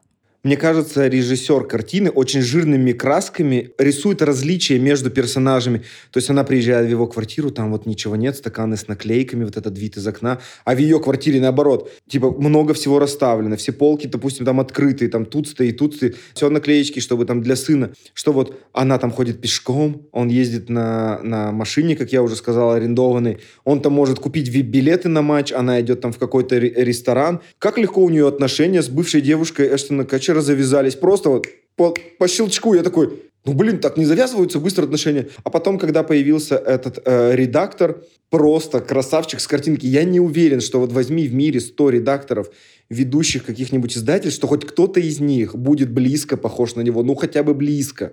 И там он еще и одинокий, и разведенный, и у них дети, и общие темы. Я такой, ну, это слишком все складно, ладно. Я понимаю, у них полтора часа, чтобы нам выдать этот фильм, но не может быть так все складно, ладно. Ну, ну нет, ну, блин, ребята. Какой-то фанфик. Это как будто писала 15-летняя девочка, которая мечтала об Эштоне Катчере. Вот так оно и выглядит. А еще снято, как будто вот начинающий блогер влог снимает. Вот так оно для меня. прям я смотрела и прям раздражало. Я очень люблю Рис Уизерспун. Мне нравился молодой Эштон Катчер. Сейчас он постарел, я не могу на него смотреть. Не хочется быть сексистом. Но сколько можно играть вот этого мальчиша-плохиша? Я согласен с тобой на сто процентов. У него как будто образы не меняются за последние лет 10. Ты же можешь сыграть, ну, кого-то вот другого. Сыграй какого-нибудь отрицательного персонажа. Сыграй ублюдка. Сыграй тварь, как Крис Эванс в «Сером человеке». Попробуй поменять амплуа. Ты зажат в этом амплуа, которое у тебя было уже, я не знаю, со времен, когда нам было по 10 лет. Саня, не молчи, скажи что-нибудь, мы, мы сейчас начал лопнем. Что сказать? Я удивился, увидев Эштона Кэтчера, потому что я его помню молодым, и я удивился, сколько ему лет вообще на самом деле. Что он там какого-то 70 какого-то года рождения, и я посмотрел его фотографию, ну действительно, я помню того, а на этого я просто... Как будто он себе тысячу пластик лица сделал, я не знаю, или потяжек каких-то. Ему, кстати, 45 лет. 45 лет. Уважаем почетный возраст. И когда он, кстати, в баре с девушкой сидел, я такой, это что за нелепая сцена вообще? Когда она, я приехала, у меня не было планов, естественно, я такой, ты гонишь? Ну так не бывает. Ну так не бывает, вообще так не складываются истории. Она такая, и она такая, мы можем поехать ко мне. Он такой, а я люблю ее, я не могу поехать. И я такой, что за херня, чувак, что происходит вообще? Типа, блин, судя по тому, как ты жил в Нью-Йорке, ну как бы ты не такую жизнь ведешь праведную. Давайте будем честны. И, и как будто эти все вот обстоятельства налепливались как пирамидка друг на друга, чтобы по итогу привести вот к этой встрече в аэропорту, когда они скажут друг другу все наконец-то честно, поймут, что любят друг друга, возьмутся за руки и поедут в счастливый... Я такой, ну это гонево какое-то, ну нет, ну нет, так не бывает. У меня даже сейчас глаза закатились. Просто иногда хочется сказать Netflix, остановись. Не все требует экранизации. Хватит. С другой стороны, их трудно осуждать, потому что они делали э, коммерческий продукт для, для 14 февраля, для Дня всех влюбленных. Выпустили его чуть заранее. Просто я опять же сейчас во время нашего разговора вспомнил, что я также когда-то там в школе, институте, не помню, когда вышел фильм, ходил с девушкой, фильм назывался «День Святого Валентина», состоящий из множества историй, пересекающихся во времени и пространстве, про любовь, и там было очень много актеров, то есть это суперзвездный фильм, там был и Джулия Робертс, и Тейлор Свифт, и Брэдли Купер, и кто-то еще. И это была вот абсолютно такая же конфетка в яркой э, оболочке, которую вот тебе выпускают на праздник конкретно. Ты ее смотришь, и она у тебя выветривается вот так же, как э, изжога от конфетки, вот, которую ты съедаешь на 14 февраля, там, я не знаю, там, в виде сердечка. Может быть, нам не, не, не стоит быть такими строгими к этому фильму, потому что, по факту, это, знаете, как новогодний подарок. Вот тебе его дали, а после Нового года тебе эта хрень уже не нужна, ты ее не будешь в другое время года смотреть, и как бы есть этого шоколадного Дед Мороза. Ну, я не знаю. И это вот фильм такой же. Абсолютно коммерческий конвейерный продукт. Заточенный для просмотра один раз в году. Не знаю, смотрел ли кто-то из вас его 14 февраля, я нет. Я смотрел 10 -го. Я не знаю, какого я смотрел. Я уже не помню. Я смотрела в начале февраля, вот где-то да, 10-11. Да. Романтических настроений он не вызвал, больше раздражения. Я вообще буквально ничего не сказал. Так вот, Александр, что. я хочу услышать от тебя мнение. Можно ли этот фильм считать э, под пивасным 14-февральским фильмом. Конечно, да. Конечно, да. Ну, только таким его и можно считать. Но я не считаю, что он конвейерный. Конвейерный был э, в предыдущем месяце про свадьбу. Этот фильм все-таки... Блин, ну, короче, вот вы, конечно, с высоты своего бэкграунда, опыта и всего остального оцениваете такие фильмы. Да он откровенно плохой. Да, да ну неплохой он. Нет, я не согласен, что он откровенно плохой. Он лично для меня уже, то есть, вот как ты правильно сказал, с позиции бэкграунда, он в меня дико не попал. То есть он не показался максимально неискренним, не новым, потому что э, этих романтических историй мы уже насмотрелись миллиард, и есть в разы более качественные, которые мы видели там а, «Не спящие в Сиэтле», «Вам письмо», когда Гарри встретил Салли и все остальное, где там дружба, перетекающая в отношения, там э, «Свадьба лучшего друга». Ну, вот это все, то есть. И он кажется на их фоне как бы более безыдейным, менее вдохновляющим, и как бы когда влюбленные его посмотрят, вряд ли они такие «Вот это, вот какова любовь?» Немножко напомнила мне идею отпуска по обмену. Да, кстати, да, это вообще на поверхности, только просто вот среди лучших друзей, а не незнакомых двух девушек. Да-да-да. Саня, спасибо тебе за активное участие в обсуждении, что так много сказал, высказался в принципе. Я всегда рад, да, зовите. Просто, видимо, у нас с Сашей настолько много э, негативных эмоций скопилось, да, что мы перехлестнули все вообще рядом находящееся им. Я-то поспокойнее хотел, но меня не настолько. Ну, знаешь, я человек импульсивный. Вот меня и прорвало. Че, двигаемся дальше? Возможно, самая громкая премьера февраля, э, неважно, там это было кино или стриминги, это «Человек-муравей» и «Оса. Квантомания». Очередной фильм э, компании Marvel, который мы обсудим. Мне кажется, мы обсуждали вообще каждый фильм за эти последние два года, и это тоже стороной не обойдем. Данный экшен рассказывает нам о приключениях Скотта Лэнга, ставшего обладателем костюма Человека-муравья, как мы уже знаем. И после того, как вся семья объединяется, то есть э, возвращается мать Хоуп Ван Дай, которую играет Мишель Пфайфер, э, и объединяется со своим мужем Хэнком Пимом. Дочь после того, как произошел щелчок Таноса, успела заметно вырасти и тоже стать ученой. И в рамках ее эксперимента, который она проводила как раз э, для спасения бабушки, их неожиданным образом случайно засасывает в квантовый мир, где э, как раз героиня Мишель Пфайфер должна будет встретиться со своим врагом и новым главным злодеем киновселенной Марвел Кангом. И об этом, в принципе, и повествует э, весь этот фильм. Как я понимаю, Саня в обсуждении будет участвовать косвенно, поскольку она ни хрена не успела посмотреть. Александр, предлагаю тебе первым а, поделиться своим общим впечатлением от просмотренного фильма и, возможно, ответить на мой вопрос, не складывается ли у тебя ощущение скуки от просмотра а, последней фазы Марвел? Да блин, мы каждый, каждый месяц уже вот, а, когда трогаем Марвел, мы сводим наше обсуждение к тому, что эта фаза абсолютно, абсолютно бездарно слита и, и ее как будто уже ничего не спасет даже, ну разве что воскрешение там э, всех актеров, которые погибли, Роберт Дауни младший и ему подобные. По поводу кино, опять же. Мне было интересно. Мне нравится завязка. Мне всегда вот было интересно, это что-то такое, о чем ты никогда не думал. Типа, квантовый мир. Это же такое раздолье для каких-то разных интерпретаций и всего остального, но тут, блин, опять эти маленькие человечки, эти какие-то желешки, какие-то цивилизации, просто как будто Звездные войны. Вот, у меня, кстати, был вопрос, это один из параллельных. Не показалось ли тебе, что благодаря тому, что студия Disney теперь обладает всеми фильмами «Звездные войны», они как будто очень сильно вдохновили «Звездными войнами», и весь антураж квантового мира как будто был бы с какой-то другой планеты «Звездных войн», которую нам где-то недопоказали.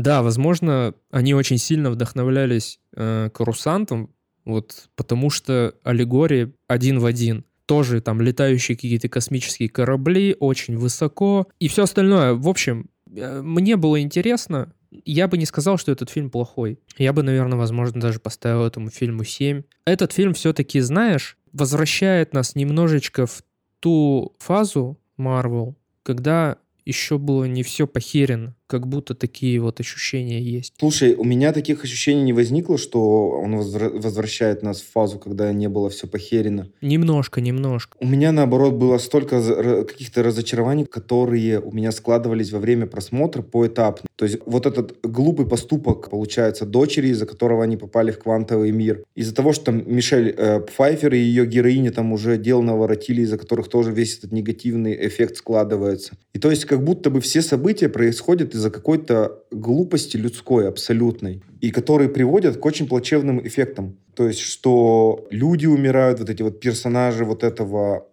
получается, мира умирают. И персонажи все, я бы не сказал, что были какие-то особенные, ну, кроме вот, может быть, желейного человечка, то есть как будто бы они не захотели продумывать второстепенных героев. То есть вот, э, конечно, они очень классно придумали там э, развитие истории Кэсси Лэнг, дочери Скотта. А, они придумали для Джанет вот эту предысторию с Кангом связанную. Но, в общем, это как будто все какая-то глупость, отвлечение. То есть эта история особо никуда дальше нас не двинула. То есть, судя тем более по сценам, которые идут после титров. Да, да. Вот, и как будто это просто очередное развлечение, очередной выход Человека-муравья, как будто у них на каждого героя заложено, сколько у него может быть сольных выходов в связи с тем, сколько заработал первый фильм об этом супергерое. И я не получил какого-то удовольствия, потому что мне казалось, что тоже этот мир можно было доработать лучше, или он как-то мог выглядеть, что ли, по-другому. То есть к Марвел все-таки предъявляется уже достаточно много претензий, потому что они уже много раз нас удивляли, и хочется, чтобы эта эмоция как бы продолжалась. А они как будто наоборот сделали уже настолько много крутых проектов, что сейчас ставка только падает. Да, они подняли эту планку очень высоко, и сейчас она действительно падает. Возможно, она остается, ну и стагнирует. Даже сборы об этом же говорят очень сильно, что Мур Муравей поставил рекорд, потому как он упал на сборах на вторую неделю на 69,7%.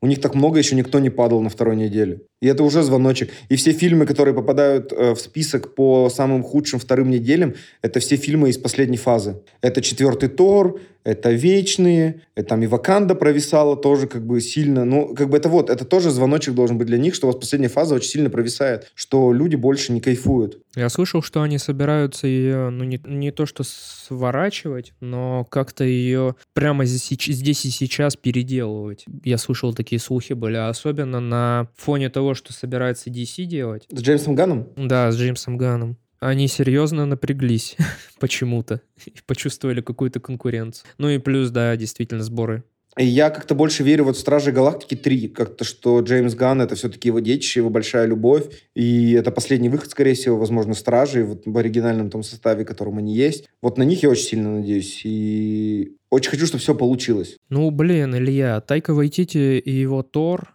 тоже как будто был его детищем, и он, он явно понимал, на что стоит напирать, но напирал как будто на что-то другое. На юмор и все остальное, смехуечки и так далее. Что это в комедию превратилось просто. У Гана же было, считаю, уже два выхода, и плюс праздничный спешл, поэтому я надеюсь, что у него все получится и, так скажем, четвертый раз. И он идет с высоко поднятой головой, типа, вот кого вы потеряли. Ну, знаешь, Стражи Галактики — это все-таки колоритные персонажи. Колоритные персонажи, которые нам известны. Мы их любим. Ну, тут как будто вот со Стражами Галактики тяжело сделать херню. Тебе так не кажется? Мне кажется, со всеми можно сделать херню, если ты умеешь делать херню. Например, с Тором был четкий баланс в Рагнарьке, и он его просрал, этот баланс. В Стражах Галактики, возможно, то же самое произойдет. Ударится куда в какую-то крайность. Давай, скажем так, опять же, закончим на какой-то, может быть, э, хипо хиповатой мысли, что все будет хорошо, и мир Стражи Галактики тоже ждет счастливый, прекрасный финал, который мы увидим в мае уже с вами.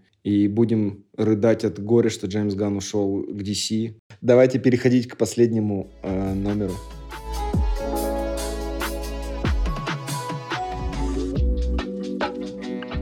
Последним номером в нашем списке, но, возможно, не последним в наших сердцах, э, выступает э, картина «Аферисты», которая вышла 17 февраля, как я уже говорил в начале выпуска, на Apple TV+. И она нам рассказывает историю двух мошенников, э, которых играют Джулиана Мур и Себастьян Стэн, и о том, как они проворачивают большую свою аферу с миллионерами на Манхэттене. На самом деле, возможно, мне бы даже не хотелось уходить в какие-то глубокие обсуждения. Ну, потому что это уже какой? Миллиардный фильм про мошенников. Нет, знаете почему? Потому что на самом деле порой фильмы про мошенников смотреть очень приятно. Но их смотреть приятно почему?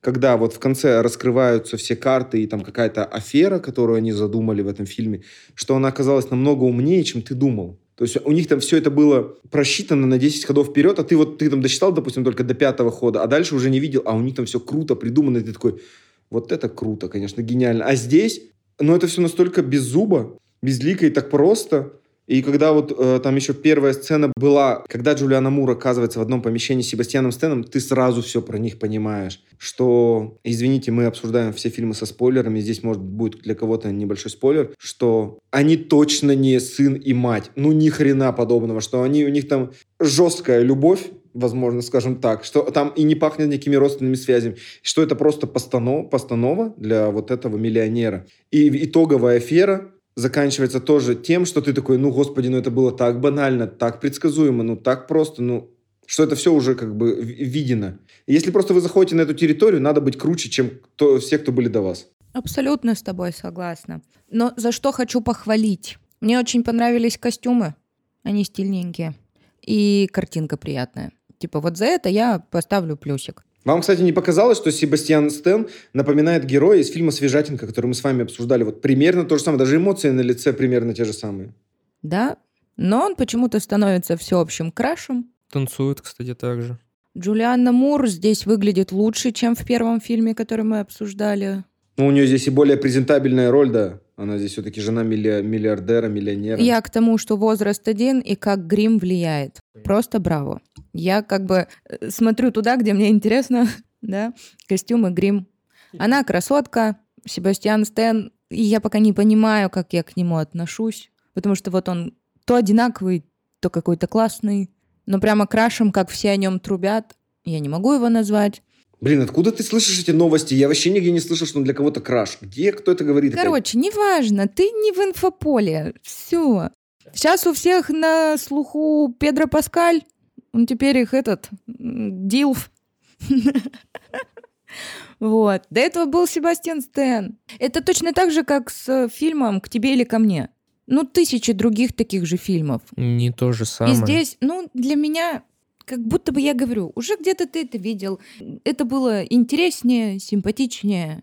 Саня, ты становишься самым любимым вообще моим, э, так скажем, персонажем подкаста. Ты постоянно... Мы обсуждаем, у нас вроде совпадает мнение, ты такой, не согласен. Да вы заманали, вы что-то прямо душите, душите и душите. Да почему мы душим-то? У тебя всегда такой э, свежий, свежий взгляд, ты как фрешман залетаешь, такой, я с другим взглядом, сейчас все вам раз, раскидаю по полочкам. Ну, что тут раскидывать? Нет, ну ты не считаешь, что фильм в плане интриги, что достаточно, ну, слабая интрига? То есть, если ты там видел иллюзию обмана, я не знаю, там, аферу с Робертом Редфордом, я не знаю, там, 11 друзей Оушена, что они, ну, намного круче построены по много, многоходовке. Да, лучше. Звезд с неба не хватает, но и Плохимова, опять же, назвать тоже, ну, язык не поворачивается. Он красивый. Саша оценила костюмы, оценила грим. Картинку. Картинку. Картинка потрясающая. Apple как будто, ну, сделала качественный продукт, который можно смотреть, который не Netflix, ни в коем разе не все-таки к тебе или ко мне. К тебе или ко мне действительно вот этих ромкомов великое множество. Про аферы их не так много. Да, предсказуемо, если ты начинаешь включать голову. Я ее, ну, не часто включаю при просмотре кино. Поэтому мне до какого-то момента интрига создавалась. Я действительно думал, что она его мама. И финальный твист, ты тоже как бы думаешь, а вдруг? Есть такая мысль. Но ты не думаешь, да, сто процентов нет. Ну нету там ста процентов ни в чем. Вот действительно, что тебя, они обманывают все друг друга. И вот ты вот на этой волне действительно начинаешь во всем сомневаться. Ты начинаешь сомневаться в каждом их действии, потому что они такие люди. В самом начале тебе об этом рассказали. Вот они все врут. И ты чувствуешь себя обманутым до самого финала. И потом хорошие побеждают плохих. Вот и все. Вот и, вот и как бы прекрасно. В этом фильме хотя бы химия есть. Есть. Я не говорю, что это плохой фильм. Мне, наоборот, кажется скорее, что это средний фильм, так скажем, посредственный. А мне кажется, это худшее качество для художественного произведения, когда оно посредственное. Пусть оно будет вызывать негативную эмоцию, условно, как к тебе или ко мне, или очень хорошую, там, положительную эмоцию, как у меня, например, вызвало «Все, что дышит». Но когда фильм посредственный, вот такой простой, хор- хорошо сделанный, конвейерный, проходной, ты такой, ну, да, и картинка красивая, и актеры хорошие, но он не запомнится мне тем, что, например, вот опять же, ты придешь ко мне и скажешь, Илья, посоветуй фильм. И если бы я тебе сказал аферист, ты бы сказал, ты дурак, что ли? Ну, ты что вообще? Ну, что ты мне советуешь потом? Я к тебе больше не приду за советом. И я бы его точно тебе не посоветовал для пятничного вечера, там, для свидания, для утра субботы, я не знаю, точно ни в коем случае, потому что я бы подумал, что ну не надо тебе такое кино смотреть. Я с Ильей абсолютно согласна. Он средний. М. Он и не, никакой просто, и все. Он хороший. Пусть так, пусть для тебя он хороший, никто этого не отрицает. У каждого как бы видение в плане кино разное, поэтому мы здесь с вами все собрались, чтобы его обсуждать. Нет, я, конечно, еще собрался, чтобы попадать в Сашино мнение. Она говорила, конечно, я согласна с Ильей. Конечно, я согласна. Конечно, он такой умный. Как как я могу не согласиться с ним? Но, Саня, я очень рад, что, допустим, он тебе понравился, и ты хорошо провел с ним вечер.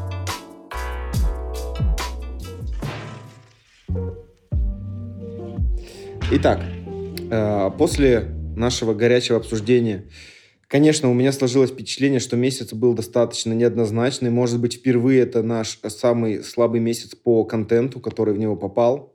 Но как бы то ни было, э, мы должны провести рулетку и определить э, лучший фильм февраля по нашему мнению, который мы посмотрели. Давайте я вам напомню, какие фильмы были, и мы начнем голосование, наверное, с Александра. Когда ты закончишь спасать мир, стук в дверь, все, что дышит, э, Супер Майк «Последний танец», «К тебе или ко мне», «Человек-муравей» и «Оса Квантомания» и «Аферисты». Человек, муравей и оса. Вау! Неожиданно. Когда ты закончишь спасать мир? «К тебе или ко мне». Все, что дышит. Стук в дверь. То есть вы меня оставили с Супер Майками и аферистами? Это очень, конечно, жестко, просто жестко. Но выбор-то у меня вообще очевидный, как просто как солнечный день. Это аферисты. И лучшим фильмом выпуска становится Супер Майк «Последний танец», и поэтому на обложке будет полуобнаженный Ченнинг Татум. Е-бой! Вот это неждан, это просто такой неждан. Ты меня с таким выбором оставила херовейшим. Саня просто разбит, просто морально уничтожила человека. А не надо было трогать все, что дышит. Вот была бы красивая обложка. Первый раз вижу, как Саня разочарован. стук в дверь, ну хотя бы, ну вы что, прикалываетесь, что ли? Давайте перепишем. Не, Сань, ну все уже, Сань, ну мы же честные, мы же никогда не спорим с выбором. Когда ты выбирал между все везде и сразу и полиция и. Токио, мы же выб... ты выбрал полицию Токио, и никто вообще не, не бздел. Так там два бриллианта были на финале. Ну так я и говорю, никто же не бздел, там же твой выбор был. Все, я все сказал. Magic Mike на обложку.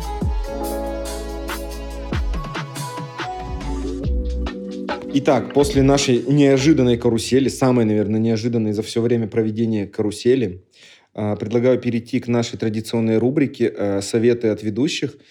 И э, сегодня каждый из нас вам посоветует очередной фильм, который он видел э, совсем недавно или, наоборот, давным-давно. И предлагаю рассказать первым Александру, потому что он немного сбит с толку произошедшим, и, возможно, ему стоит отвлечься от этих грустных мыслей. Слушайте, я на самом деле посоветую фильм, который мало как будто кому понравился. Не знаю почему, все его посчитали каким-то поверхностным. Этот фильм называется «Меню» с Аней Тейлор-Джой а, в главных ролях с Райфом Файнсом и Николасом Холтом. Это история про кстати, я тут, к слову, мастер-шефа начал смотреть, и вообще это как-то попало на одни рельсы вот а, с моей страстью. Я очень люблю готовить, и фильмы про кухню, про кулинарию мне очень сильно нравятся. Так вот, в чем здесь завязка?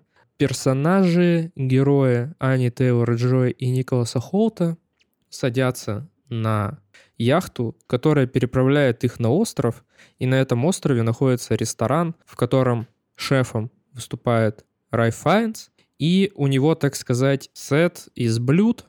Это сейчас достаточно популярное направление, когда ты выбираешь не одно блюдо, а сетом тебе, ну, как бы рассказывают некую историю блюдом. Ну и, собственно, происходит э, всякая дичь прикольная и такой же интересный финал. А, я хотел бы посоветовать целый не один фильм, а два. И при том, что про эти два фильма я вспомнил э, в течение подготовки к подкасту. Первый фильм — это очень э, смешная комедия 97 -го года, которая называется э, «Мужской стриптиз». Это комедия, в которой главную роль играет э, Роберт Карлайл, которого мы можем знать по множеству фильмов, в том числе «На, на игле», э, «Пляж» или «Формула-51». Эта картина рассказывает историю о работниках сталелитейного завода, которые были уволены с него в городе Шеффилд. И во время гастролей мужских стриптизеров в этом городе они понимают, что это идеальная жила, и они собираются устроить свое стрип-шоу, но каждый из них не обладает ни талантами к танцам, ни идеальным телом, ни вообще либо какой-то привлекательной внешностью. В общем, эта комедия, я думаю, точно многих заставит посмеяться. Невероятный хит, при том, что у фильма даже есть Оскар за лучший саундтрек. Там действительно очень классно подобранная музыка. А второй фильм, про который я хотел вкратце рассказать, это документальная картина, э, которая называется «Мой учитель осьминог», обладатель Оскара 2021 года за лучший документальный фильм и рассказывает про э, режиссера-документалиста Крейга Фостера, у которого начинается депрессия и выгорание на работе. Он решает вернуться к своему хобби. Э, это подводное плавание и не, заводит необычную дружбу с осьминогом. И фильм на самом деле хоть и документальный, но некоторыми сюжетными поворотами похож на дикий экшен-боевик и точно никого не оставит э, безразличным. И последнее э, из нас скажет о своем э, каком-то профессиональном, так скажем, совете Александра. Я хочу вам посоветовать. Новый сезон Южного парка. Ты же советовал. Новый сезон. Еще один? Да, вышел новый сезон. Короче, топ-топыч. Я смотрю Картман Ван Лав. Вот. А фильм, который я хочу посоветовать нашим слушателям, сейчас в меня полетит ушат говна от вас. О чем говорят мужчины? Простые удовольствия. У квартета И есть странная магия. А, первый фильм, когда я смотрела, им было где-то 35-38 лет. И даже тогда, вот когда вышел первый фильм, а, какие-то вещи, которые они обсуждали, мне откликались хотя я сильно моложе, чем они. И тут, значит, им уже сколько? Около 50? Кому-то 50, кому-то 45. Ну, в общем, плюс-минус возраст у них такой. И вот мне, значит, исполнилось 30 лет. И они опять, на удивление, в своих обсуждениях мне откликнулись. В общем, я люблю квартеты, Э, он не такой классный, как первые фильмы, но я сходила, мне понравилось. У меня потом была интересная дискуссия с другом, с которым я ходила, э, в целом про творчество квартета И, про те вопросы, которые они задевают и поднимают. Там очень классно была поднята тема, э, в общем, Вячеслав Хаид, э, это один из участников квартета И. В этом фильме он играет взрослого холостого мужчину, без семьи, без жены, без всего такого. И мне очень понравилось, как э, рассуждая о его жизни, остальные участники квартета И сформулировали его образ жизни, который мне очень откликнулся, э, что касаемо семьи, детей и всего остального. И вообще, мне очень интересна их философия, как, которую они преподносят в этой серии фильмов. В общем, классное, доброе русское кино.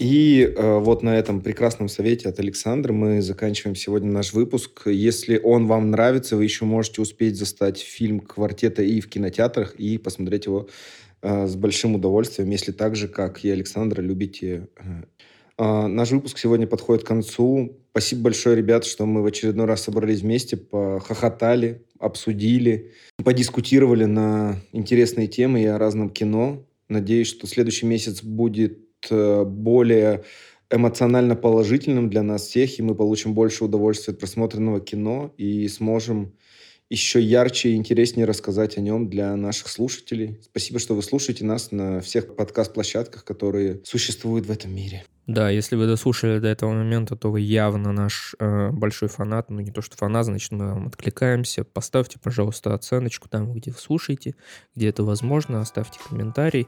Залетайте в телеграм-канал Ильи, Дневник киномана, ссылка в описании. И давайте общаться, давайте делиться мнением. Это здорово. Еще обязательно поделитесь нашим подкастом с друзьями. Че, рад была видеть, слышать. Любовь, наркоз. До встречи в марте. Да, услышимся. Никуда не пропадаем. Всем пока. Всем пока-пока. Чао!